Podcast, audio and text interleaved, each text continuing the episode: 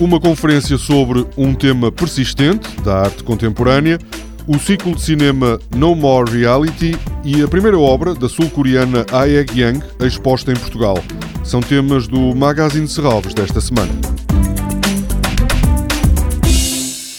Depois da aula desta tarde sobre o papel dos museus na atualidade, amanhã a professora, crítica e historiadora de arte, Claire Bishop, aborda numa conferência um dos temas mais presentes na arte contemporânea desde os anos 90, a utilização de exemplos icónicos de arquitetura e design do século XX em esculturas, fotografias e instalações.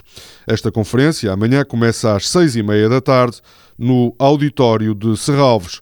Claire Bishop é atualmente professora em Nova York, incluiu o Departamento de História da Arte da Universidade de Warwick, no Reino Unido, e foi professora de Teoria Crítica no Royal College of Art, em Londres. A Masterclass e a conferência de Claire Bishop foram programadas em parceria com o Instituto de História da Arte da Universidade Nova de Lisboa.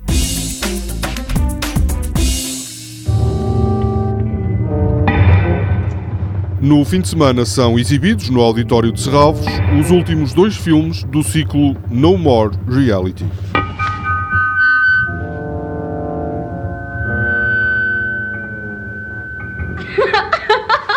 D'un seul coup, tout était redevenu normal. Les visages, les objets, les gestes.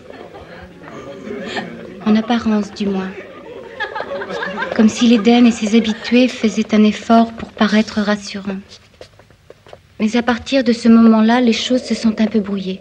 No sábado, às nove e meia da noite, passa o filme de Alain Rob Grillet, L'Eden et Après, que acompanha as peripécias arriscadas da jovem Violette no Eden Café e no deserto tunisino. No domingo é exibido o primeiro filme realizado por Michelangelo Antonioni nos Estados Unidos. A banda sonora original de Zabriskie Point é dos Pink Floyd. Zabriskie Point. A remote and barren blister of land in the American desert. As isolated as the face of the moon. Zabriskie Point, where a boy and a girl meet and touch and blow their minds.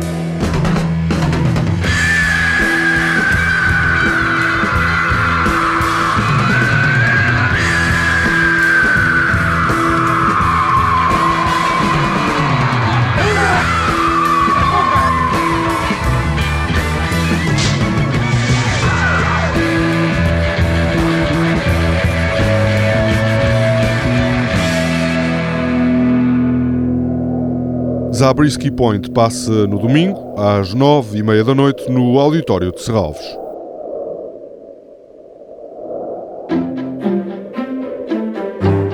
A partir da próxima quarta-feira pode ser visto, no parque, o resultado do projeto Sonai Serralves deste ano. A obra, que está nesta altura a ser instalada, da sul-coreana Ae Yang, chama-se Parque de Vento Opaco em seis dobras. Ocupa uma área de cerca de 70 metros quadrados e é composta por cinco torres construídas em tijolo e que estão relacionadas por uma disposição geométrica de lajes. A ideia é mostrar como os artistas podem intervir nos ambientes cotidianos. Esta é a primeira vez que a Yang mostra a sua obra ao público português. É a segunda artista convidada no âmbito do projeto Sonai Serralves para construir uma peça temporária de exterior. A primeira foi a iraniana Nairi Bagramian, em 2014. Toda a programação pode ser consultada em serralves.pt ou na página da Fundação no Facebook. Este programa pode também ser ouvido em podcast.